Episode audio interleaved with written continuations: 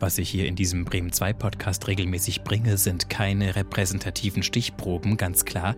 Aber ich finde es auffällig und erstaunlich, dass ich jetzt innerhalb von eineinhalb Jahren zum zweiten Mal einen Systemsprenger gesprochen habe. Also jemand, der keine Regeln befolgt und bei dem keine Hilfe zu greifen scheint. Ich bin Mario Neumann und suche einfach nur mit einem Schild, auf dem steht, eine Stunde reden nach einem Menschen, der Lust und Zeit dazu hat. Diesmal Niklas de Vries. Ich bin morgens aufgewacht, ich habe mir meine Mische direkt fertig gemacht, damit ich irgendwie klarkomme ein bisschen. Ich musste klauen gehen, ich musste Straftaten begehen, damit ich mir irgendwie diese ganzen Sachen leisten kann. Und ja, das war auf jeden Fall nicht schön. Also ich hatte ein Aggressionsproblem entwickelt und man konnte mich sehr schnell zum Durchdrehen bringen. Da hat die kleinste Beleidigung gereicht, dass ich Gegenstände geschmissen habe und alles. Und wenn man da nicht bewusst dran arbeitet, dann gewöhnt man sich halt daran. In der dritten Klasse fliegt er das erste Mal von der Schule, kommt ins Heim, durchläuft 50 Stationen, Auslandsmaßnahmen inklusive, bis es dann nach dem 18. Geburtstag und einem ersten Gefängnisaufenthalt Klick macht. Ich bin einfach an diesem Punkt angekommen, wo ich mir selber sage, es muss sich was verändern. Weil das kann ja nicht den Rest des Lebens so weitergehen einfach. Ich habe mir oft gesagt, morgen trinkst du nichts, morgen trinkst du nichts, aber das keine Chance. Ich wollte die ganze Zeit schon was verändern, aber ich habe es nicht geschafft. Jetzt im Nachhinein kann ich sagen, ich bereue alles, was ich getan habe tatsächlich und ich würde es auch nicht wieder tun. Was er alles getan hat, das erzählt er in dieser Stunde. Auf die Frage, warum alles so gekommen ist, kann er nur sagen, das hängt mit dem leiblichen Vater zusammen. Der hat ihn offenbar mehr verängstigt als geliebt. Niklas de Vries hat sein Leben mehrmals neu geschenkt bekommen und hier ist sie. Die ganze Geschichte eines gerade mal 20-Jährigen in der ARD Audiothek. Hallo, Niklas de Vries. Hallo Mario, danke, dass ich hier sein darf. Oh ja, ich freue mich. Ich finde es großartig. Also ich stand ziemlich lange da am Schweizer Eck. Das ist ja so zwischen ne, den beiden Stadtteilen Osterholz und Teneva. Ja, genau. Ziemlich mittig. Und es waren viele Leute da, aber wenig haben irgendwie wirklich auf mich so gewirkt, dass man sie begeistern könnte für dieses Abenteuer. Und sie waren da in ihrer Latzhose, so eine beige Latzhose mit dem Fahrrad. Sie hatten, glaube ich, gerade was besorgt im Supermarkt. Genau. Und hatten Kopfhörer, weiße, an einem Kabel dabei. Und die Baseballkappe, die sie jetzt auch aufhaben, verkehrt rum, hatten sie auch auf und ihre Augen waren irgendwie freundlich und nett und ich dachte, den jungen Mann musst du mal eben noch fragen, weil eigentlich stehe ich sonst auch nur gerne mit dem Schild eine Stunde reden und guck, was passiert, wer fragt auch und einige haben auch nachgefragt. Tatsächlich habe ich auch überlegt nachzufragen, aber da war ich mir nicht so ganz sicher, ob vielleicht schon jemanden gibt oder auch nicht und deswegen dachte ich mir, ah, dann lasse ich das lieber und gehe einfach einkaufen, was eigentlich mein Plan war. Und im Endeffekt hat es ja doch funktioniert. Als sie rausgekommen sind, war ich immer noch da. Ja, genau. so, ich habe ja gesehen, manche haben sich das angehört, aber sind dann doch weitergelaufen. Die Neugier war schon geweckt auf jeden Fall. Ja, sie haben das richtig beobachtet. Ja. Ja, man sieht das ja nicht jeden Tag. Das stimmt. Sie sind 20 Jahre alt, das weiß ich. Ja, genau. Und ich weiß auch, dass Sie schon ein sehr bewegtes Leben hatten. Sehr. Wir haben uns kurz unterhalten. Sie waren sich erst nicht so sicher, ob das das Richtige für Sie ist. Und dann kamen wir ziemlich schnell zu so ein paar Basics, die ich jetzt eben auch schon weiß, dass Sie nicht irgendwie, wie man mit 20 Jahren vielleicht auch, noch zu Hause wohnen oder so, sondern dass Sie in einer Einrichtung sind, dass Sie ja. eine Therapie machen und dass Sie in der Tischlerei sind. Das ist jetzt eine Maßnahme. So habe ich das verstanden. Ja, genau. Und dann haben wir noch kurz darüber gesprochen, wie gerade oder wie zickzackförmig Ihr Lebensweg bisher war. Und da haben Sie schon angedeutet, es gab doch die eine oder andere Unebenheit. Ja, sehr sehr. Also es ging schon sehr bergauf, aber so schnell ging es halt auch wieder bergab, ne? Wann ging es denn los? Wann kamen Sie auf die Welt? Und äh, wo? Ich kam am 6.12.2001 hier in Bremen auf die Welt. Also ich bin in Gröpeling aufgewachsen und anfangs war auch alles gut, muss ich sagen. Und ja, in der Grundschule fing das Fehlverhalten dann halt schon an. Hat auch tatsächlich viel mit meinem leiblichen Vater zu tun. Ich habe mich nicht gerecht behandelt gefühlt. Ich habe auch noch eine ältere Schwester und sie war immer so im Vordergrund. Für ihre Fehler musste ich gerade stehen ich habe mich bei meinem Vater nicht äh, äh, äh, angenommen gefühlt. Angenommen gefühlt, genau so eher abgestoßen, ne? Und von meiner Mama habe ich halt das komplette Gegenteil bekommen. Sie war für mich da. Sie hat sich eingesetzt. Wenn mein Vater aggressiv wurde, sie hat sich dazwischen gestellt. Sie hat gesagt, mein Sohn fährst du nicht an. Und ich hatte halt Angst vor ihm, muss ich ehrlich sagen, durch paar normale Bewegungen einfach. Zum Beispiel, man kratzt sich am Arm. Dann habe ich halt gezuckt, weil ich so ängstlich war. Und diesen ganzen Frust und die Angst, die ich hatte, habe ich halt mit in die Schule genommen. Und so hat das alles angefangen, dass ich diese Angst und Wut in der Schule rausgelassen habe. An meinen Mitschülern, an den Lehrern mit Beleidigung zu Hause habe ich mich das halt nicht getraut. Und da habe ich halt den ganzen Frust und Ärger, den ich da die ganze Zeit gefressen habe, rausgelassen. Das heißt, in der Schule waren Sie derjenige, vor dem andere Angst hatten? Teilweise. Natürlich hat man auch seine Freunde gehabt, aber natürlich gab es auch die, die so mit Ärger und Stress so gar nichts zu tun hatten. Und die hatten dann halt schon eher Angst, genau. Und ich musste auch irgendwann von meiner Mutter an den Pausen begleitet werden. Sie musste im Unterricht neben mir sitzen, weil das nicht mehr tragbar war mit mir. Ich habe einen einzelnen Lehrer extra für mich bekommen, dass er mit mir Zeit verbringt, Spiele spielt. Ablenkung von dem Ganzen, ob man sowas verändern kann, das hat leider auch nichts gebracht. So bin ich in der dritten Klasse aus der Schule geflogen, ja. Das ist früh und dann halt auch schon direkt kurz danach, ah nee, Entschuldigung. Alles gut. Familienhilfe, also ich war in der Ergotherapie, das haben wir versucht. Ich war bei etlichen Vereinen angemeldet. Ich war auch sehr motiviert, das alles wahrzunehmen. Das hat mir auch wirklich sehr Spaß gemacht. Da kam es dann aber auch teilweise zu kleineren Regelverstößen, jetzt nichts Großes. Und dann hat sich die Familienhilfe auch eingeschaltet. Meine Mama, die wollte mitmachen auf jeden Fall. Ich war auch begeistert, dass wir das angehen zusammen, dass wir da eine Lösung finden, weil das halt nicht so weiterging. Und ja, wer wollte da natürlich nicht mitmachen? Mein leiblicher Vater. Der wollte sich quasi nicht die Blöße geben. Ja. Dass jetzt der, da externe Hilfe ins Haus kommt. Ja, genau. Er wollte nicht, dass der Fokus auf ihn kommt. Er wollte der Wahrheit nicht ins Auge gucken, einfach. Ne? Dass er da bestimmt locker zu 80 Prozent Schuld dran hat, dass ich jetzt so bin, wie ich bin.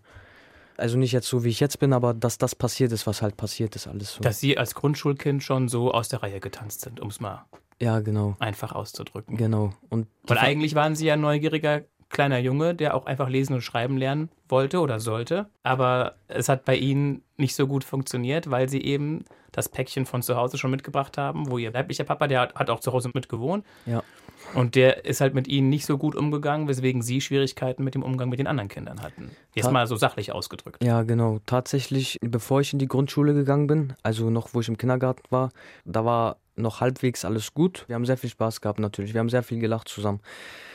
So, aber ich sage mal, das alles, was vorgefallen ist, das Negative, das Schlechte, diese Angst, die er in mir ausgelöst hat, so, natürlich sitzt das tief und das vergisst man nicht, ne? Und das verzeihe ich ihm bis heute nicht, das werde ich ihm auch nicht mehr verzeihen, weil durch diese Sache muss ich halt echt einen harten Weg gehen und durch die Therapie jetzt gerade verarbeite ich das alles gerade erstmal so langsam und es war auf jeden Fall nicht so einfach, da ich auch durch diesen Familienhilfenabbruch wurde ich dann halt schon mit neuneinhalb aus der Familie rausgenommen, wurde auch dann direkt bis nach Cuxhaven geschickt, also eine ganz andere Stadt, wo ich dann in eine Einrichtung gekommen bin. Kinderheim, nur, oder? Kinderheim, genau, wo ich nur einmal im Monat dann nach Hause durfte. Wie war das für Sie, als Sie da angekommen sind? Sehr schwer. Ich habe jeden Abend geweint, auch tagsüber.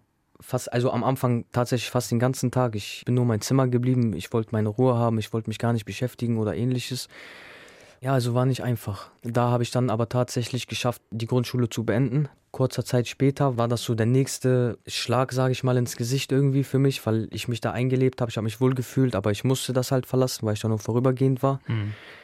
Und da habe ich halt die Einrichtung in die Wochengruppe gewechselt. Und da war ich halt jedes Wochenende zu Hause. Und da habe ich auch gemerkt, dass mein leiblicher Vater, der, weiß nicht, die Freude war nicht so groß, wenn er mich gesehen hat. So, bei meiner Mama habe ich das gespürt, bei meiner Schwester habe ich das gespürt, bei ihm eher weniger. So, genau, ist auch sehr emotional geworden, halt nur von meinem leiblichen Vaters Seite halt irgendwie nicht. Ja. Und das, ich weiß nicht, wenn man das als Kind so sieht, ich wünsche es keinen.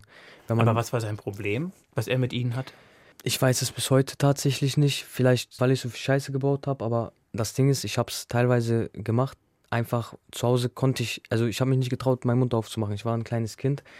In der Schule hatte ich Leute in meinem Alter, wo ich mich dann noch hätte wehren können. Aber gegen einen erwachsenen Mann, da kann ich nichts machen. Ne? Da war die Angst auch zu groß, irgendwie irgendwas zu tun.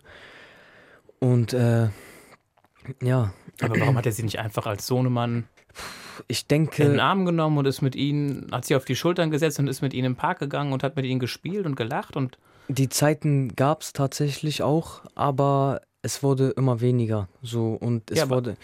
Wie, wie kam das? Warum hatte er dieses Problem? Hatte er Probleme mit sich selbst auch oder? Mm, mit sich selbst glaube ich nicht. Also ich vielleicht er wollte mich vielleicht nicht als sein Sohn haben. Also das Gefühl hatte ich tatsächlich, dass er ja meine Schwester war so für ihn so die Prinzessin und Natürlich gab es da auch mal so ein, zwei Kleinigkeiten, so Probleme und Ärger, aber halt nicht so viel wie mit mir. In so einem jungen Alter muss man noch lernen, man muss erfahren, wie weit man gehen kann, was man tun kann, was richtig, was falsch ist. Und da hat er auch einiges falsch gemacht. Er hat sie verhauen.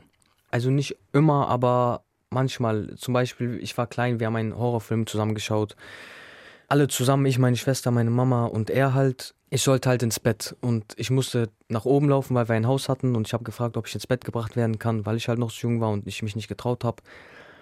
Und er meint, nein und so, du kannst alleine gehen. Und da bin ich halt zu den Treppen gegangen und habe so getan, als wäre ich hochgelaufen, so auf eine Treppe, so. Ja, er hat das halt gemerkt, dann ist er gekommen, hat er mich genommen und auf die Treppen geschmissen, so, ne? Und meinte dann, seh zu jetzt. Und da war die Angst größer vor ihm als vor diesem Film. Da war ich natürlich ruckzuck in meinem Bett, ne? Ja. Aber ist auch nicht so optimal, mit Kindern zusammen solche Filme zu gucken, oder? Würden nee. Sie das machen, wenn Sie Kinder hätten? Nein. Also allein durch diese Erfahrung, was ich da gemacht habe, dass man wirklich echt Angst hat so und man versteht ja auch nicht, dass das einfach nicht echt ist so. Also ich würde es meinen Kindern nicht erlauben, wenn ich welche hätte, nee. Was hat Ihr Papa beruflich gemacht? Damals war er beim Gartenlandschaftsbau tätig. Gut, und für Sie ging es dann weiter. Also es gab dann den Wechsel in die Wochengruppe, wo man am Wochenende zu Hause ist. Und ja, das heißt, Sie hatten wieder mehr Freiheit, Sie waren mehr auf sich selbst gestellt. Zu Hause war es nicht unbedingt immer toll mit dem Papa? Nee, also. Und dann waren Sie viel draußen? Natürlich war ich draußen. Ich habe auch gerne Zeit mit Mama verbracht, weil als kleines Kind, man möchte seine Familie halt um sich herum haben. Man möchte viel zusammen erleben, man möchte viel zusammen machen. Aber seitdem ich halt zu Hause raus bin, war ich halt tatsächlich so gut wie den ganzen Rest nur in Einrichtungen unterwegs, ja. Wie viel sind da zusammengekommen? 50. Oha. Ja, ich habe auch schon ein paar Auslandsmaßnahmen hinter mir. Ich war zwei Jahre in der Türkei, acht Monate in Kroatien, zwischenzeitlich auch in Bosnien. Das war so ein Ding zusammen. Gut, und was Sie so als Ergebnis heute sagen würden, was es gebracht hat, was es nicht gebracht hat, das wollen wir gleich vertiefen. Jetzt gucken wir erstmal kurz in das Schächtelchen. Es ist kein Beutelchen mehr, es ist jetzt ein Schächtelchen geworden. Mit den kleinen Fragen des Lebens.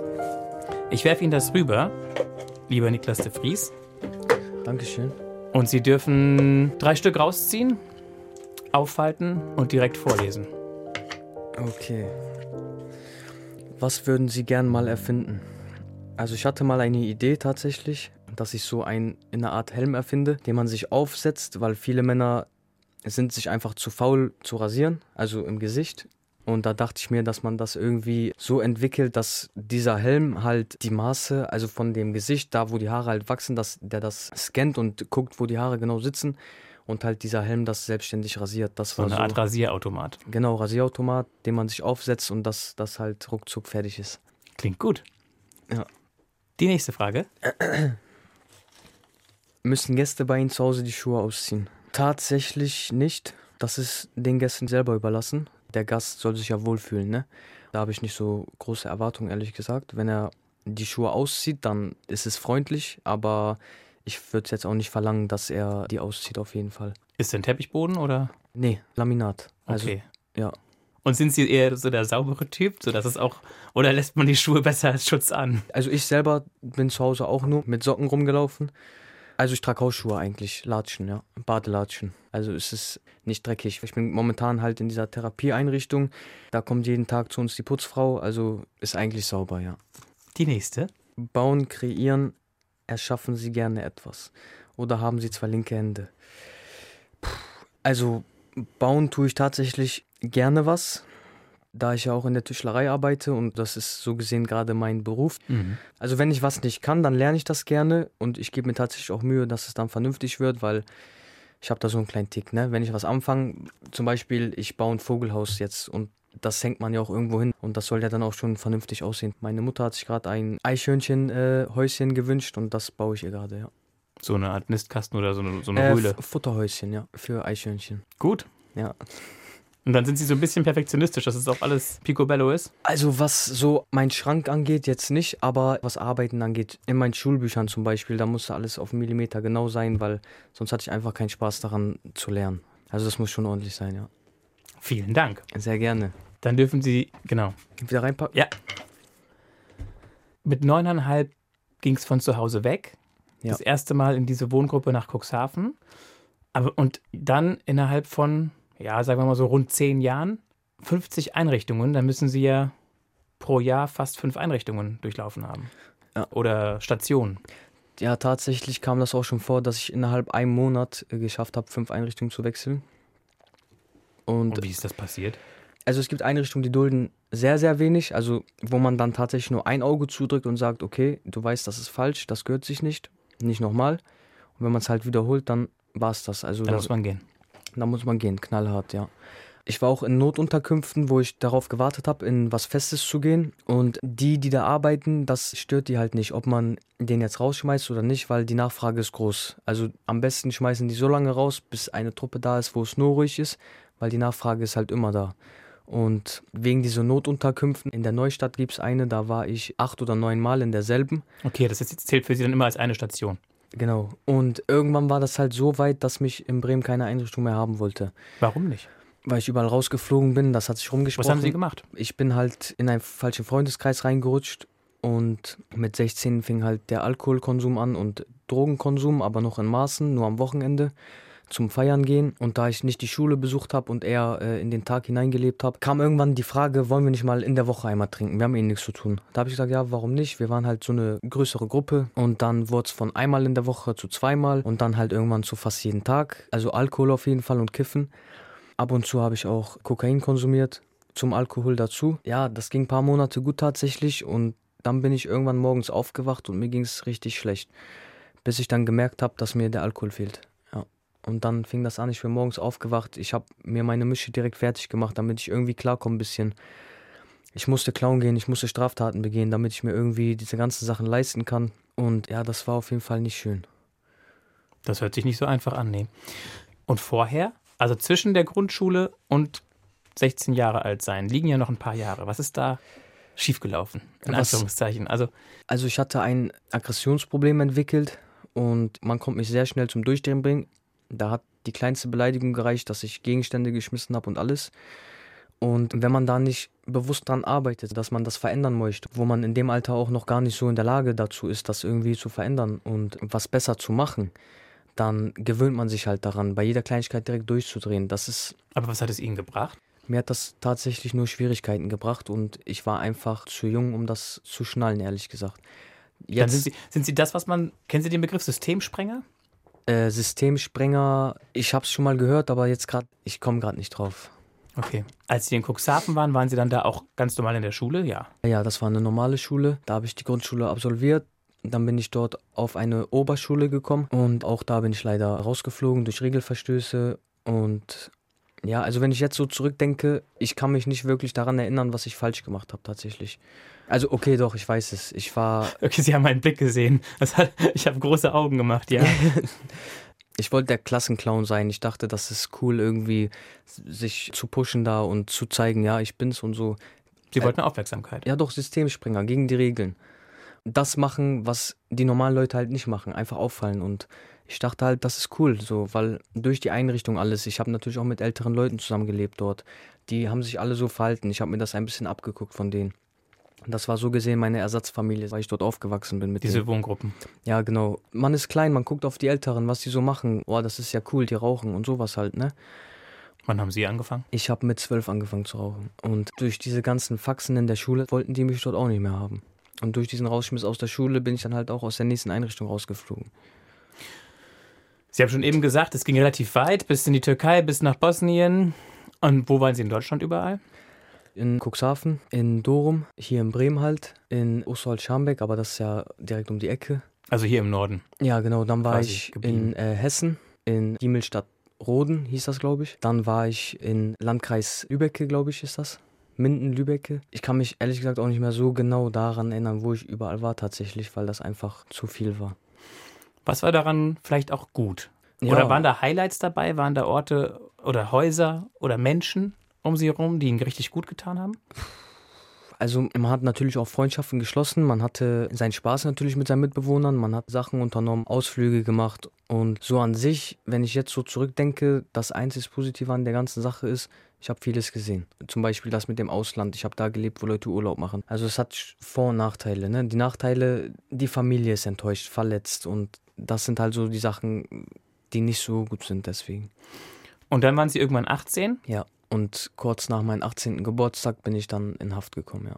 weil Sie, wie Sie ja schon gesagt hatten, zu viel Straftaten begangen hatten. Schon seit dem 16. Lebensjahr, seitdem das losging mit dem Alkoholkonsum und dem Drogenkonsum. Das tatsächlich schon vorher. Ich habe mit 13 mein erstes Auto geklaut, weil ich war eine 1 zu 1 Maßnahme, also Betreuer und ich. Und das war ein ganz großes Privatgelände. Da habe ich dann Autofahren gelernt und Ich war halt klein, hat sehr Spaß gemacht, nicht nur Autoscooter, mal richtiges Auto fahren. Und es ging mir nicht darum, mit 13 das Auto zu klauen, um irgendwie Profit davon zu machen. Ich wollte einfach nur Auto fahren. Dann bin ich dadurch ins härteste Trainingscamp Deutschlands gekommen. Ja, Wie viele Leute waren da? Da waren wir boah, 20 Leute, 24 Leute, so ungefähr, ja. Und da war es dann sehr streng? Sehr, sehr streng, ja. Also wie im Bootcamp, ne? Morgens um sechs aufstehen, die pfeifen in eine Trillerpfeife, so, dann haben wir 20 Sekunden Zeit, aus unseren Betten zu kommen und alle in einer Reihe zu stehen. Und wenn da einer zu spät kam, entweder gab es direkt eine Gruppenstrafe oder halt für ihn selber eine Strafe, dass er zu spät gekommen Was ist. Was heißt Strafe? Liegestütze machen, oder? Ja, sowas. Also sportliche, also körperliche Bestrafung einfach. Was heißt das? Zum Beispiel mit einem Traktorreifen um Sportplatz joggen. Wie lange waren Sie da? Da war ich knapp sechs Monate, ja. Und dort bin ich leider auch rausgeflogen dann. Das heißt, selbst da hat man sie nicht in den Griff bekommen, trotz dieser harten, strengen Maßnahmen. Doch, also dort hat es funktioniert, aber der Rausschmiss lag auch am Autodiebstahl. Ich wollte dort weg. Zwei Jugendliche haben sich bei mir angeschlossen. Wir sind dann abgehauen dort und in der Kleinstadt nebenan haben wir halt ein geöffnetes Auto gesehen in der Nacht und mit dem Schlüssel und alles drin. Dann haben wir das mitgenommen. Wie alt waren Sie da? Da war ich gerade 14. Okay, und dann sind Sie wohin gefahren? Wir sind erstmal über die Autobahn hatte ich ein bisschen Angst, ehrlich gesagt, weil habe hab ich ja noch nie gemacht. Dann sind wir von Hessen in Bielefeld gelandet und dort wurden wir dann auch von der Polizei aufgegriffen, im Auto noch. Und wo wollten Sie hin? Ich wollte in meine Stadt zurück, wieder zum alten Freundeskreis und. Nach Bremen. Ja, genau. Aber haben Sie wirklich geglaubt, das funktioniert? Dumm und naiv, würde ich mal sagen. Also, das war so unüberlegt. Und Sie waren der Einzige, der fahren konnte? Tatsächlich, ja. Sie sind jetzt aber auch nicht der Größte, oder? Wie hoch sind Sie? Ich bin 1,70. Naja, und mit 14? Also der Sitz musste ganz nach vorne auf jeden Fall und ich musste auch ganz gerade sitzen, damit ich übers, also damit ich vernünftig sehen konnte. Das fällt dann ja schon auf, wenn da so ein Kind durch die Gegend pest.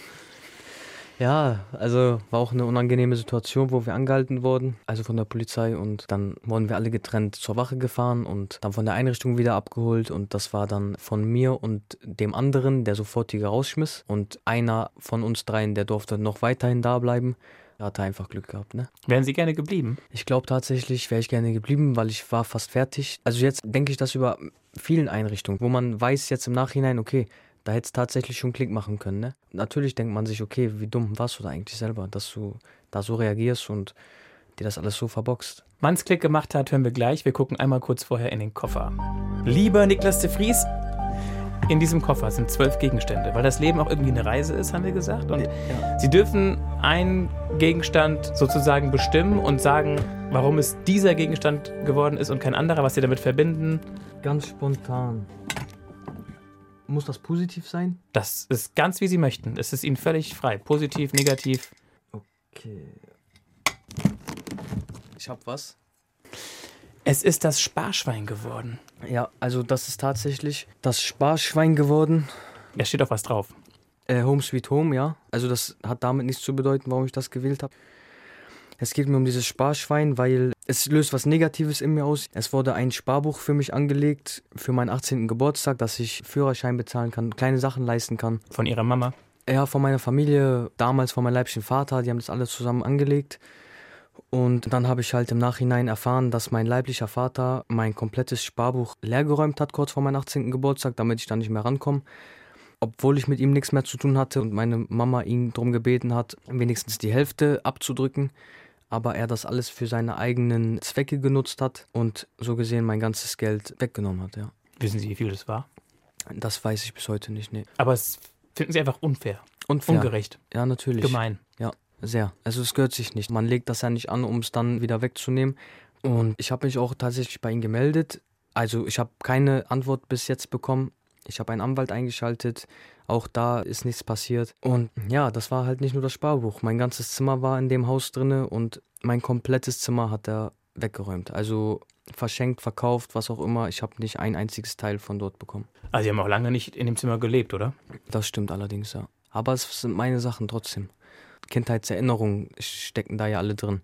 Meine Kindergartensachen zum Beispiel, die man gerne aufbewahrt, Kinderfotos, meine ganzen Spielzeuge, wo man sich vielleicht gerne zurück dran erinnert. Und ich weiß natürlich nicht mehr alles, aber da waren halt auch wiederum Sachen dabei, wo er gar nichts mit zu tun hat. Geschenke von meinem Onkel zum Beispiel, eine Modellautosammlung, alles weg. Und das ist das, was mich sehr wütend macht und ich auch echt nicht so schöne Gedanken hatte tatsächlich, weil ich mich sehr ungerecht behandelt gefühlt habe, weil ich habe ihm nichts getan die ganzen Jahre. Ich habe ihn in Ruhe gelassen, ich habe nichts mit ihm zu tun gehabt.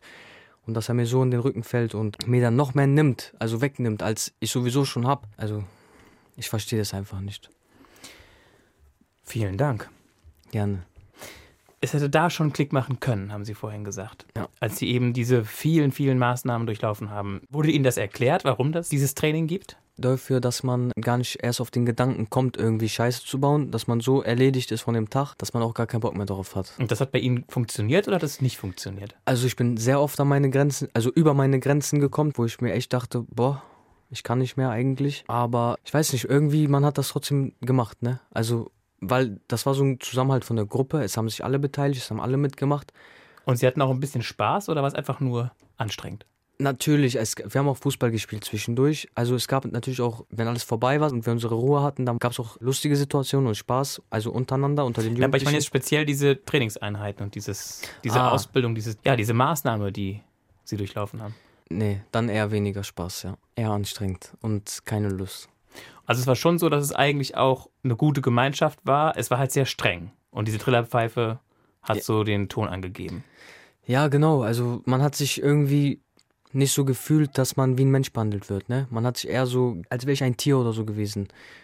Weil wenn ich pfeife, dann rufe ich meinen Hund zum Beispiel. Aber die haben gepfiffen und wir mussten da halt antanzen. Haben Sie noch eine andere Einrichtung oder an die Sie sich erinnern, wo Sie sagen, da war es eigentlich richtig super, da hätte es eigentlich Klick machen können schon? Also bestimmt die Hälfte von den ganzen Einrichtungen, wo ich war, hätte es Klick machen können, wo ich mich auch wohl gefühlt habe, wo ich meinen Spaß hatte. Aber man dann diese Freiheiten, die man hat, nicht zu schätzen weiß. So. Man will mehr. Mehr heißt? Mehr raus. Man möchte mehr Freiheiten. Man möchte mehr dies. Also der Mensch ist ja echt schwer beruhigend zu stellen. Zufriedenzustellen. Zufriedenzustellen, genau. Und ja, irgendwann das, was man dann kriegt, man ist nicht zufrieden damit. Man möchte noch mehr einfach. Also Sie wollten noch mehr Zeit vor der Playstation. Nee, also Oder ich war gar nicht der Playstation-Typ. Ich war immer draußen mit Freunden in Jugendcafés. Wir haben Billard gespielt, Kicker gespielt. So, das war so mein Ding, ne? Und waren Sie da dann auch in der Schule oder waren Sie da also ich war in so einer Art Privatunterricht in den Einrichtungen? Mal so, mal so. Es gab Privatschulen, Oberschulen, wo ich dann hingekommen bin. Aber dann gab es auch Schulen, die extra für so Fälle wie mir waren, sage ich jetzt mal, Aktionsprobleme oder Konzentrationsschwäche. Und haben Sie die Schule fertig gemacht? Leider nicht. Ich bin da gerade am Ball. Da ich in dieser Einrichtung gerade momentan bin, muss ich diese Tischlerei erstmal durchlaufen. Danach werde ich für eine kurze Zeit in die Gärtnerei wechseln und dann muss ich sechs Monate sozialversicherungspflichtig gearbeitet haben, dass ich mich bei der Erwachsenenschule bewerben kann. Und das ist so halt mein Ziel, was ich als nächstes vorhabe. So, und wann war der Klickmoment? Der Klickmoment, der kam tatsächlich, wo ich das erste Mal in den Knast gekommen bin. Und da habe ich mir eigentlich gesagt, ich will da nie wieder hin. Und wo ich dann das zweite Mal drin war und dann bin ich vom Knast halt jetzt in die Therapieeinrichtung, wo ich jetzt bin. Und da hat es hier jetzt Klick gemacht, ja. Ich bin auf einem sehr guten Weg tatsächlich, ja. Seit wann sind Sie draußen? Ich bin seit 18 Monaten frei, ja. Also was heißt frei? Ich war in da auch Maßnahme. in der Maßnahme war ich zehn Monate auch weiterhin eingesperrt, weil man sich da Lockerung erarbeiten muss. Und seit acht Monaten sind Sie quasi gelockert, genau. Mit einer eigenen Wohnung sogar? Nee. Nee, ich habe gerade die Station gewechselt. Ich bin jetzt auf einer Station, wo es noch mehr gelockert ist, wo man sein Handy im Zimmer haben kann, wo man raus kann, wann man möchte. Man hat natürlich seine begrenzte Zeit, die man raus kann. Ich habe hart dafür gekämpft, sage ich mal. Der Anfang war schwer natürlich. Auch da habe ich Startprobleme gehabt. Ich habe ab und zu Joints geraucht. Ich habe das gemacht, was ich wollte eigentlich, weil es mir nicht gepasst hat. Und dann irgendwann, ich weiß nicht, das kam von alleine so. Mir haben oft Leute gesagt, wenn du 18 wirst und erwachsen wirst, dann weißt du schon, worüber wir die ganze Zeit reden, dass es dann einen Klick machen könnte und so. Und ich habe gesagt, ich verstehe nicht, was ihr damit meint. Und umso älter ich jetzt geworden bin, nach meinem 18. Geburtstag, 19, 20, habe ich verstanden, was die älteren Leute mir immer sagen wollten, eigentlich in meinen jungen Jahren damals. Welche älteren Leute waren das? So Betreuer oder? Ja, die Betreuer, Lehrer, die Mitbewohner, die Älteren, die, bei denen es halt schon Klick gemacht hat. Und das ging links rein und rechts wieder raus. Sie haben vorhin erzählt, dass Sie tatsächlich irgendwann auch gemerkt haben, körperlich, dass Sie Ihre Mischung morgens brauchen, ja. um zu funktionieren. Also, dass Sie alkoholabhängig waren. Wie ging es Ihnen in dem Augenblick, als Sie begriffen haben, ohne Alkohol kann ich den Tag nicht überstehen? War Ihnen das klar, dass Sie abhängig sind? Nein. Man will das gar nicht wahrhaben selber. Man blendet das vollkommen aus. Man sagt sich selber einfach, okay, ich trinke, um Spaß zu haben. Ich trinke, weil es Spaß macht, aber nicht, weil ich süchtig bin. Ich habe das im Griff. Also ich habe den Alkohol im Griff, so habe ich mir das mal gesagt, aber so war das nicht. Der Alkohol hatte mich im Griff. Und wann haben Sie das verstanden? Wann ist dieser Groschen gefallen? Ich habe es ehrlich gesagt erst verstanden, wo ich in den Knast gekommen bin, ja. Und nicht mehr an den Alkohol rangekommen bin. Ich, ich wurde dreimal wiederbelebt durch den Alkohol. Ich hatte Alkoholvergiftung. Und Vorher, als Sie noch draußen genau, exzessiv getrunken haben. Ja, genau. Auch da, ich bin innerhalb vom ein Jahr, glaube ich, war das 30 Mal im Krankenhaus gewesen wegen Alkoholvergiftung. Ich bin morgens aufgewacht, ich habe mir die Infusion alles selbst entfernt und bin, ah, ich habe mich selbst entlassen. Ja, auch da habe ich nicht gemerkt, wie tief ich eigentlich schon da drin stecke. Ich dachte mir, okay, war ein bisschen zu viel, aber beim nächsten Mal passiert das schon nicht. Ich habe es mir mal schön geredet. Wo haben Sie da gelebt? Hier in Bremen war das alles, ja. Da sind Sie dann auch von einer Notunterkunft zur nächsten getingelt. Ja, genau. Also zwischenzeitlich hatte ich auch eine Beziehung, wo ich wenige Monate mit bei meiner Partnerin da gelebt habe. Aber sie war auf der gleichen Schiene wie ich. Und, also nicht so schlimm und so krass, aber sie ist mit mir diesen Weg gegangen, sage ich mal. Und also es war nicht einfach. Als Sie das erste Mal ins Gefängnis mussten, waren Sie für wie lange eingesperrt? Das, äh, sieben Monate. Und beim zweiten Mal? Beim zweiten Mal, das war nur ein Monat, weil dann ging es halt in die Therapieeinrichtung, wo ich jetzt bin. Und wie haben Sie das erreicht, dass Sie diese Chance bekommen? Durch meinen Anwalt tatsächlich. Zu Ihrem Glück oder leider? Wie sehen Sie es? Zu meinem Glück, aber auch leider. Es gibt Vor- und Nachteile tatsächlich. Echt? Ja, also. Ich dachte, alles wäre besser, als im Gefängnis zu stecken. Nein, im Knast ist dann wiederum besser. Man hat da seine Ruhe, man ist alleine, man hat diese Kopfschmerzen nicht. Und da wiederum, das Schwierige ist, man ist mit sehr vielen Suchtkranken auf einer Station, wo viele auch noch im Konsum drin stecken die dann vielleicht entzügig sind, weil sie nichts mehr haben, die dann sehr schlecht gelaunt sind und es sehr schnell eskaliert untereinander. Also da läuft einfach sehr vieles gewaltig schief in dieser Einrichtung. Was halt im Knast nicht so ist. Im Knast gibt es feste Regeln, da gibt es feste Sachen. Wenn ich sage, okay, ich möchte jetzt meinen Fernseher haben, dann gibt es schon das vorgeschrieben, wie das abläuft. Antrag stellen. Nee, da, bei Jugendlichen steht da schon im Zimmer alles. Und hier ist das halt so nach Lust und Laune, habe ich so das Gefühl. Aber auf der anderen Seite ist es ihre Chance, auch selber von Alkohol und Drogen wegzukommen? Mm, Klappt das denn? Ja, also ich sag mal so, ich denke nicht, dass das jetzt an dieser Einrichtung lag. Ich denke, das hat zu 90 Prozent was mit mir selber zu tun, weil ich bin einfach an diesem Punkt angekommen, wo ich mir selber sage, es muss sich was verändern. Weil das kann ja nicht den Rest des Lebens so weitergehen einfach. Wie ist es im Gefängnis? Wie haben Sie es empfunden? Also es ist mir leichter gefallen, als ich dachte. Ich hätte gedacht, ich werde das nicht aushalten, das werde ich nicht schaffen und so. Dieses eingesperrt sein. Dieses eingesperrt sein, genau. Und wo ich dann dort war tatsächlich, dachte ich, also der Mensch ist ein Gewöhnungstier, sagt man ja. Und ich habe mich auch daran gewöhnt. Ich war Hausarbeiter im Knast, äh, so eine Art Hausmeister für meine Station. Und da war auch meine Tür den ganzen Tag auf, von morgens bis abends dann warum sie rein mussten. Ich will ja nicht groß rumbohren oder indiskret werden. Sind das Dinge, die Sie eigentlich auch als Unrecht empfunden haben oder sagen Sie, ich habe eigentlich nie was wirklich Schlimmes, Böses getan? Doch, ich habe schon schlimme Sachen getan. Und warum? Also der Hauptgrund ist tatsächlich, damit man seine Sucht finanzieren konnte irgendwie. Aber dass Sie da anderen Leuten schaden und denen Unrecht zufügen, das haben Sie billigend in Kauf genommen. Das ist leider so. Also wenn man süchtig ist, man würde sich eher für die Drogen anstatt für seine Familie entscheiden. Also so ist das leider. Ja. Man kann einfach nicht ohne. Das ist ein Gefühl boah, unbeschreiblich. Also wenn man das selbst nicht gefühlt hat, wie sich das anfühlt, auf Entzug zu sein, das ist alles andere, aber echt nicht schön. Okay. Und ich bin Gott sei Dank jetzt nicht so weit gegangen, um mir das irgendwie zu besorgen, aber manche Leute gehen halt echt so weit, dass sie für 5 Euro halt auch ein Menschenleben dafür in Kauf nehmen, ne? Oder andere verletzen. Zumindest. Oder andere verletzen auf jeden Fall, genau. Und das war das Ihr Schwerpunkt? Nein, eher nicht. Nein. Kam vor oder kam also, nicht vor? Es kam vor, dass ich Leute verletzt habe, natürlich, aber nicht wegen den Suchtmitteln. Ne? Das war dann eher am Wochenende, wo man feiern war und. Wo es dann Streit gab. Ja, genau. Das war nicht so meins, ehrlich gesagt. Ich war in Diebstählen eher und Einbrüche. Ja. Und immer mit dem Risiko, dass sie erwischt werden. Oder war es Ihnen klar, dass sie erwischt werden? in dem Moment, wo man nicht erwischt wird, einfach, ist alles gut, sage ich mal. Man scheißt darauf, auf gut Deutsch gesagt so. Und wenn man dann halt erwischt wird irgendwann, ist einem das auch egal, weil man sich dann halt denkt, ah krass, habe ich ja gar keine Strafe für bekommen. So. Also vor allem hier in Bremen, man wird, also die Strafen sind einfach zu gering für Straftaten, ja. Zumindest im ersten Moment. Ist es nicht gleich klar und deutlich abschreckend genug, genau. dass man die Finger davon lässt. Genau, das ist das. Waren Sie allein unterwegs? Nee. Ab und zu ja, aber sonst eigentlich meistens zu zweit. Alleine ist es ein bisschen schwierig, manche Sachen. Und Ist das eine Option? Kann man so alt werden? So alt werden? Ja, also kann man, indem man sich das Leben und, und die Sucht so finanziert, kann man so ein Leben führen aus Ihrer Sicht? Oder ist das eigentlich auf Dauer zum Scheitern verurteilt? Das kann nicht funktionieren, nein. Keine Chance. Okay, sagen wir mal, zehn Jahre läuft alles super. Ich verdiene sehr viel Geld auf dem falschen Weg, aber dann geht es halt im elften Jahr schief. Ist so. Also das geht nicht gut, auf keinen Fall. Natürlich die ganz großen Leute, an die kommt man nicht ran, weil die haben halt schon ihre Leute, die das alles für die machen. Die können davon leben, die werden nicht erwischt, denen geht's gut. Was macht man eigentlich mit geklauten Sachen? Wie wird man die los? Man verkauft die. Also wen? man hat seine Kunden, sage ich mal. Irgendjemand kennt jemand, der jemanden kennt? Ja, tatsächlich viele Kiosks kaufen viele Sachen an. Viele Handyläden kaufen auch Handys an. Egal ob geklaut oder nicht, Hauptsache günstig ankaufen, teuer verkaufen. Also mir war das egal. Ich habe dran verdient, der Abnehmer hat dran verdient, wir waren beide glücklich in dem Moment.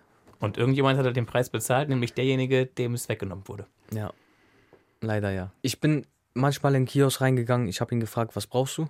Er hat mir eine Liste fertig gemacht, ich bin im Laden, ich habe das alles besorgt, dann hat er das zum halben Preis bekommen. Er hat seinen Gewinn, ich habe meinen Gewinn. Ich habe ich hab, Ladendiebstahl. ja genau, ich habe privat niemanden geschadet, das ist alles versichert sowieso. Der verkauft ja Alkohol oder Feuerzeuge oder sowas und dann habe ich das halt in ganz großen Mengen geklaut, also große Sporttasche ab in den Laden und dann mit volle Sporttasche wieder raus. Aber da hängen doch Kameras. Ja, man scheißt drauf. Also manche gehen rein und klauen, sind nervös und haben Angst und die, was weiß ich, wenn eine Frau hinter der Kamera sitzt zum Beispiel, die sieht das schon. Oh, der macht das nicht oft oder so. Natürlich schnappt sie sich den. Aber manche Leute, ihre Umgebung blenden die komplett aus. Man geht rein zu den Sachen, man ignoriert den Mitarbeiter, man räumt einfach weiter ein, weiter ein, weiter ein. Und allein weil man so dreist ist, der Mitarbeiter traut sich gar nichts zu machen. Wenn es keinen Sicherheitsmann dort gibt, Aber so gefährlich sehen sie jetzt ja nicht aus. Mit nee, ihren 1,70. Natürlich nicht, aber ich sag mal, allein diese Dreistigkeit, dass man, was weiß ich, wenn neben mir jemand steht, der vielleicht auch doppelt so groß ist wie ich, aber ich ihn gar nicht beachte und mir denke, was willst du denn? So, dann würde ich mir schon überlegen, okay, warum traut er sich das, obwohl er so klein ist? Das Ding ist, wenn man mich festhält, dann muss ich mich halt irgendwie da losreißen. Ne? Ich habe es nicht immer gemacht, natürlich, manchmal dachte ich mir, okay, das waren jetzt vielleicht ein paar Kleinigkeiten so, Lohnt das sich nicht. lohnt sich nicht. Dann habe ich so ein Riesenproblem wegen 50 Euro vielleicht. Deswegen, okay, nehme ich mit, die Anzeige ist mir wert, weil für Diebstahl wird man nicht bestraft. Ich habe viele Straftaten in Alkoholeinfluss begangen. Ich wurde auch von vieles freigesprochen tatsächlich, weil ich einfach unzurechnungsfähig war, weil ich mich an vieles auch gar nicht erinnern kann. Natürlich gibt es einige Sachen, da weiß ich ganz genau, was ich getan habe und wieso und weshalb. Und ja, ich wusste, ich bin süchtig. In diesem Moment halt, ne? Im Knast habe ich meine Joints geraucht, ja, aber nichts, also nichts anderes. Und da wurde mir dann halt klar, dass ich echt ein Problem habe, ne? Sonst würde ich einfach morgens sagen, ich schmeiß die Alkoholflasche jetzt einfach weg. Aber ging nicht. Ich habe mir oft gesagt, morgen trinkst du nichts, morgen trinkst du nichts, aber das keine Chance. Und dann haben sie gesagt, sie wollen es nicht mehr. Ich wollte die Dann haben sie ganze gesagt, ich brauche Hilfe. Ja, tatsächlich ja. Also die Hilfe wollte ich schon die ganze Zeit eigentlich, also ich wollte die ganze Zeit schon was verändern, aber ich habe es nicht geschafft. Jetzt im Nachhinein kann ich sagen, ich bereue alles, was ich getan habe tatsächlich und ich würde es auch nicht wieder tun. Ich habe einfach zu viel zu verlieren jetzt auch wieder, ne? Ich habe mir mein Vertrauen zur Familie wieder aufgebaut. Also mit meinem leiblichen Vater habe ich gar nichts zu tun. Das bleibt auch so. Aber sie haben jetzt so eine Art Stiefvater, ihre Mama hat einen neuen Partner. Ja, genau. Okay, und dann war klar, ich nehme die Hilfe an und ich komme los davon. Wie gut ging das am Anfang? Jetzt, Wann ging es denn los? Es ging dann vor 18 Monaten los, oder? Mit der Maßnahme. ja genau. Also und ab da dann auch kein Alkohol mehr und keine äh, Joints. kein Alkohol, das stimmt. Joints äh, Gelegentlich. gelegentlich. Aber ich wurde auch erwischt, mehrmals. Und Beim Rauchen. nicht direkt beim Rauchen, aber durch die Drogenkontrollen. Da wird Blut abgenommen alle paar Monate. Man muss regelmäßig Urin abgeben, um nachzuweisen, dass man sauber ist. Aber ich bin auch das ein oder andere Mal selber hingegangen und habe gesagt, so Leute, ich habe konsumiert, ich mach's auf, es tut mir leid, ich will das nicht mehr. Aber ich habe es gemacht, weil ich diese Hilfe brauche. So und wenn ich damit nicht ehrlich und offen umgehe, dann kann man mir auch nicht helfen. Und gibt es so einen Tag, an, seitdem Sie sozusagen sauber sind? Oder warten Sie noch auf den Tag? Ich bin seit letztes Jahr November sauber, ja. Und haben Sie Angst davor, dass es den Moment wieder gibt, an dem Sie. Das ist tatsächlich meine größte Angst. Also ich muss beim Bahnhof halt umsteigen, um zu meiner Familie zu fahren. Und wenn ich halt die ganzen Leute da sehe, die ganzen Junkies, die ganzen Kaputten, das macht richtig was in mir, ne? Also die Angst ist so da, dass ich so enden könnte tatsächlich, ne? Weil wenn man wirklich da so reinrutscht, ich verstehe die Leute, die da so abhängig sind, die können da nichts für, die können da nicht mehr raus, also teilweise. Weil das Einzige, was die im Kopf haben, wie komme ich an meinen Stoff, wie komme ich an meinen Kick, mehr wollen die nicht. Und das ist meine Angst tatsächlich, dass ich wirklich nochmal so tief falle, dass ich da gar nicht mehr rauskomme. Dass es kein Zurück mehr gibt. Genau. Aber im Moment sind Sie dann ja auf einem guten Weg. Ja, ich trinke nicht mehr, ich will auch nicht mehr. Was also, machen Sie stattdessen in den Momenten, wo Sie alleine sind, sich also, schlecht fühlen? Diese Situation ist oft da tatsächlich. Durch diese ganzen Sachen, die ich halt gesehen habe, erlebt habe, durchgemacht habe. Ich habe oft selber überlegt, tatsächlich einfach mein Leben zu beenden, weil ich selber nicht mehr weiter wusste. Ich wusste oft nicht weiter, wie ich da rauskomme, wie, wie ich überhaupt irgendwie noch am Ende des Tunnels das Licht sehen kann ich war sehr oft verzweifelt und das war so halt oft in meinem Kopf einfach drinne, wenn du das jetzt beendest, dann ist es alles zu Ende, dann war es das, ne? Dann siehst du das Licht, dann habe ich keine Suchtprobleme mehr und meine Mama war da halt immer so in meinem Hinterkopf, ne? So, ich habe mir gesagt, nein. Das kann ich ihr nicht an. Ich, nee, ich krieg's nicht hin und ich habe tatsächlich auch oft getrunken, dass ich diese Angst los bin, dass ich das schaffe. Also mir das Leben zu nehmen tatsächlich. In der Neustadt hatte ich einen Vorfall, in meiner Wohnung, wo ich 16 war. Da habe ich die Dachziegel von meinem Dach geschmissen, wollte da vom Dach springen und die ganze Straße wurde abgesperrt und solche Geschichten. Die haben auch dann meine Wohnung gestürmt und ich habe mich erschrocken, weil meine Tür halt in zwei Hälften durchgebrochen ist und bin Gott sei Dank in meine Wohnung reingefallen. Ne? Ich war dann bewusstlos und wurde auch ins Krankenhaus gebracht. Ich war auch sehr froh tatsächlich, dass ich da nicht runtergefallen bin. Das heißt, Sie haben Ihr Leben nochmal neu bekommen? Mehrmals, ja. Und ich bin sehr, sehr froh darüber. Was haben Sie vor? Was wollen Sie machen? Das besprechen wir gleich. Vorher gucken wir kurz in die Schachtel mit den 50 großen Fragen des Lebens. Sie dürfen wieder drei Stück auswählen. Wem hätten Sie gerne was gesagt und es nicht getan? Also meinem leiblichen Vater, also was ich ihm gerne gesagt hätte. Ich hätte ihm ganz gerne gesagt, ich weiß nicht, ob er das vielleicht auch hört selber. Auf jeden Fall hätte ich dir das gerne gesagt, wenn du das hörst, dass ich dir dein Leben am liebsten sehr zerstört hätte, dich sehr kaputt gemacht hätte, aber es nicht getan habe tatsächlich. Weil diese ganze Last und diese Frust, den ich dadurch mit mir herumgetragen habe und was ich alles erlebt habe, er sehr viel dazu beizutragen hat. Und ich kann das nicht verzeihen. Also inzwischen denke ich nicht mehr so. Das war eine kurze Phase, aber ich war so verletzt und am Boden zerstört, dass ich mir dachte, wie kann dieser Mensch einfach so davonkommen, ein Leben so krass zerstören und er einfach sein Leben so weiterlebt. Und ich denke mir, okay, ich stehe da drüber jetzt. Wegen so einem schlechten Vater wie ihm mache ich mir die Finger nicht schmutzig. Also was würden Sie ihm heute sagen? Was, Schade, dass du... Was ich ihm heute sagen würde, vielen Dank, dass du mich sitzen gelassen hast. Jetzt habe ich meinen Stiefpapa, er ist für mich da, er gibt mir wirklich das Gefühl, dass er mein richtiger Vater ist, was ich nicht wirklich hatte, was ich mir sehr gewünscht hätte, dass es so wäre. Und heute bin ich froh, dass es so ist. Okay. Und er, er hat mich nur noch stärker gemacht, jetzt inzwischen. Und da bin ich sehr froh darüber. Die nächste. Haben Sie schon mal eine Nacht durchgefeiert? Also eine Nacht, das wäre schön, wenn es dabei geblieben wäre. Das längste, was ich durchgefeiert habe, war neun Tage. Wir waren zu viert und zwei von uns Vieren, die haben schon so einen Müll geredet von Zombie-Apokalypse, dass die Zombies gleich kommen und sowas. Also gefeiert habe ich ja, aber feiern werde ich, also ich werde vielleicht schon feiern, aber nicht mehr das, was es mal war mit Alkohol und Koma saufen und ich würde feiern einfach, dass ich davon weg bin, dass ich ohne Drogen, ohne Alkohol feiern kann, weil man braucht das nicht, um glücklich zu sein. Das habe ich gelernt in diesen ganzen Jahren dass viele Leute ohne einen Grund feiern gehen überhaupt. Es gibt Leute, die gehen jedes Wochenende feiern, wo ich mich dann frage, warum gehen die Leute feiern? Was feiert ihr denn? Es ist jede, viermal in, im Monat Wochenende. Warum feiert ihr das? Was, was gibt es da denn zu feiern? Ne? Durch dieses Feiern hat bei mir halt auch einiges angefangen. Und deswegen, ich habe da eine Abwehrhaltung inzwischen gegen, tatsächlich, ja. Okay. Die nächste. Hätten Sie sich selbst gern zum Freund oder zur Freundin? Äh, pff. Puh. Also jetzt inzwischen würde ich wahrscheinlich sagen, ja, weil ich möchte wirklich jetzt einfach nur helfen, tatsächlich. Ich bin froh, wenn ich Leuten helfen kann, die von meinem Weg den Anfang gerade starten. Und ich wäre, also jetzt hätte ich mich gerne zum Freund tatsächlich, ja. Weil Hätte ich mich so wie ich jetzt bin zum Freund, dann würde ich mir selbst sehr weiterhelfen tatsächlich jetzt, ja. Ich habe in meiner Vergangenheit echt gemerkt, dieses Thema Knastsucht, das interessiert halt echt schon sehr viele Leute. Da hätte ich mich echt gerne selber zum Freund jetzt, aber so wie ich früher war, nicht, nein. Nachvollziehbar, ja. Sie haben ein paar Tattoos am Finger, an der rechten Hand.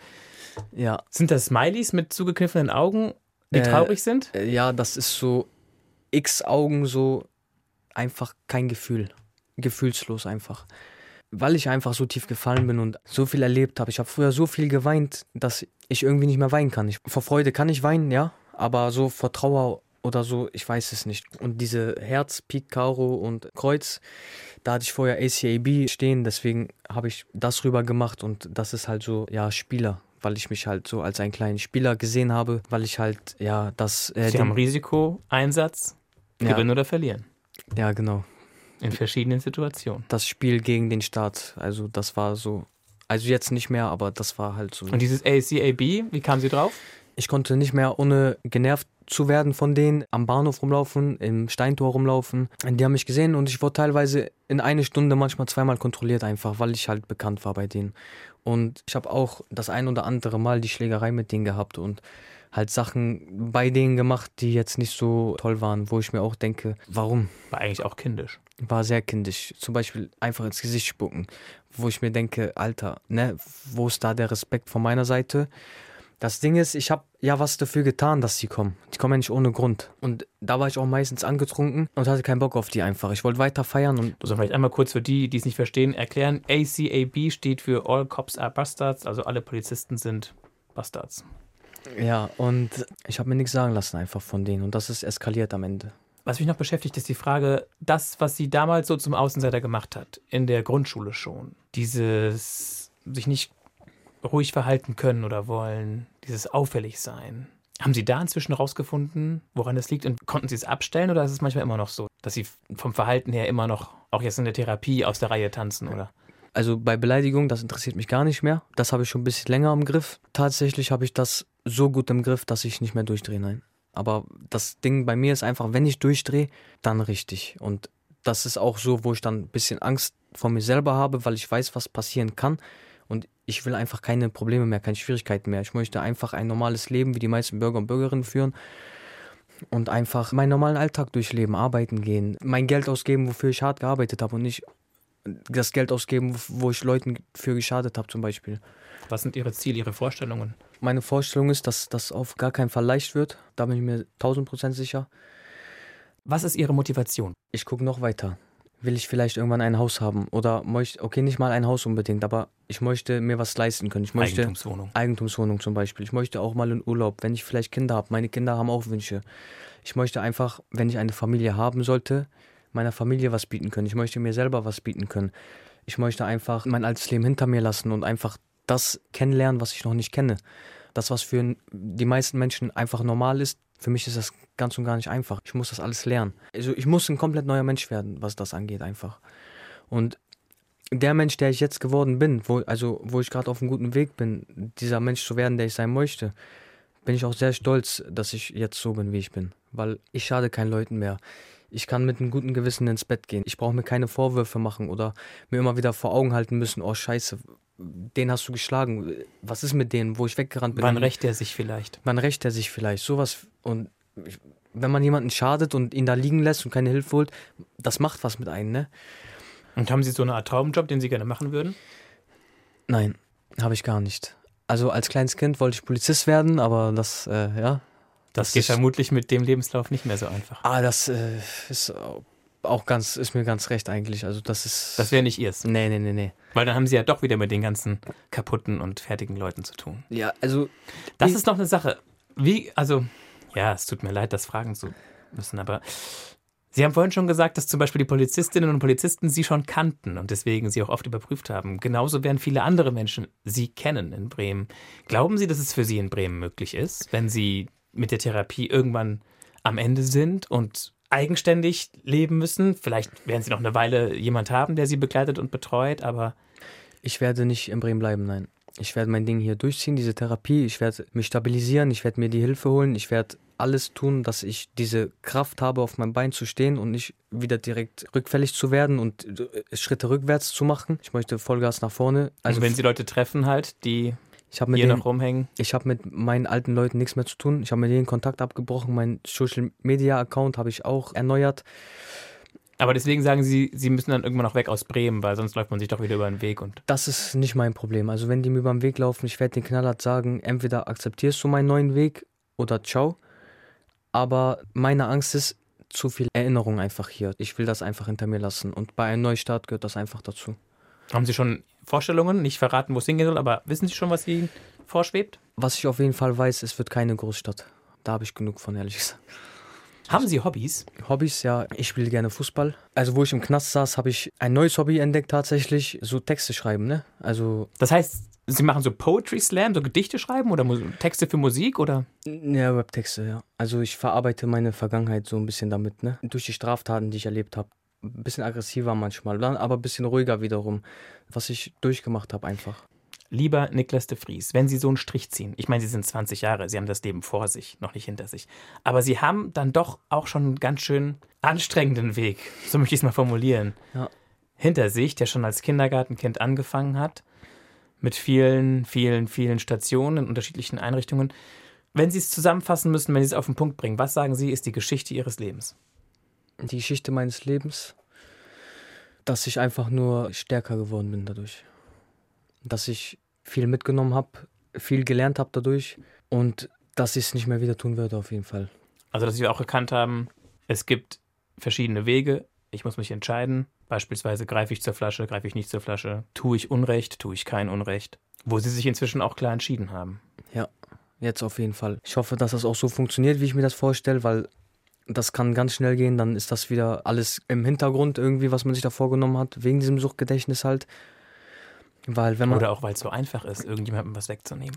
Oder das, genau. Aber es geht mir nicht darum, Leuten was wegzunehmen oder sowas. Das macht mir auch keinen Spaß, weil ich selber würde es mir auch nicht wünschen, dass man das bei mir macht. So. Worum geht es dann? Es ging ehrlich gesagt halt darum, dass ich meine Sucht befriedige, um diesen Schmerz und dieses Leid loszuwerden einfach. So, weil ich habe auch am meisten habe ich versucht, mir mein Geld durch normale Läden zu verdienen, dass ich Privatleute gar nicht schade so. Das war so wirklich der letzte Punkt, wo es wirklich nichts ging, ne? Wo ich dann dachte, okay, das geht nicht mehr anders so. Sind Sie dann nachts eingebrochen oder tagsüber? Nachts, ja.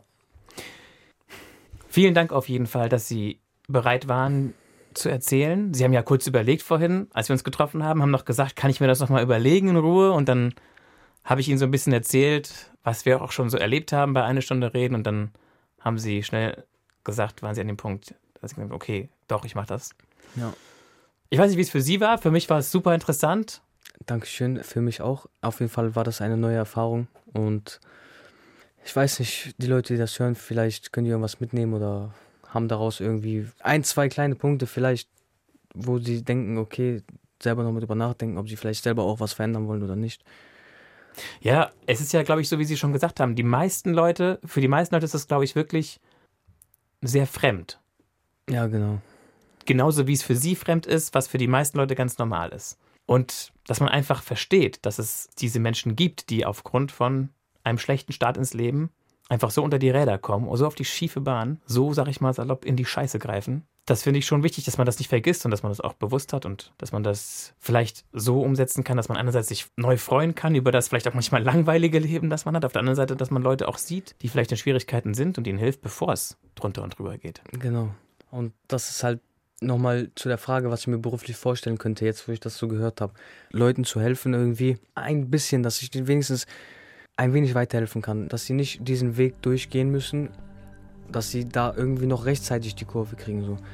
Weil ich wünsche wirklich, nicht mal meinen schlimmsten Feind wünsche ich, dass er diesen Weg durchgehen muss. Weil ich bin eigentlich ein so lebensfreudiger Mensch, aber dass ich schon selber nachgedacht habe, das Leben zu beenden, da alleine schon war mir bewusst, okay, da willst du nicht nochmal an diesem Punkt landen. Also das Gefühl ist echt unbeschreiblich scheiße. Danke für die Ehrlichkeit, danke für die Offenheit, Niklas de Vries. Wer weiterhören möchte, den empfehle ich tatsächlich, die Folge mit Kermo anzuhören. Ebenfalls ein Kind, das schon als Vierjähriger hohes Gewaltpotenzial hatte und dann auch mit Drogen zu tun hatte, im Gefängnis saß, kriminell war. Wer sagt, das ist mir ein bisschen zu wild, ich möchte lieber jemanden anhören, der ohne diesen krummen Weg verstanden hat, dass es sich lohnt, was aus dem Leben zu machen, dem empfehle ich die Folge mit Esra Göck, die Lehrerin werden möchte. Ich bin Mario Neumann. Wir hören uns. Wer sagt, Diese Thematik Systemsprenger, Abhängigkeit, Kriminalität, das ist irgendwie was, was mich neugierig macht. Dem kann ich einen Podcast empfehlen mit dem bezeichneten Titel Der Gangster, der Junkie und die Hure. Das ist wirklich ein spannender Dialog zwischen drei Menschen, die entsprechendes Erfahrungswissen haben und sich gemeinsam an den sieben Todsünden entlanghangeln. Gibt's auch hier in der ARD Audiothek.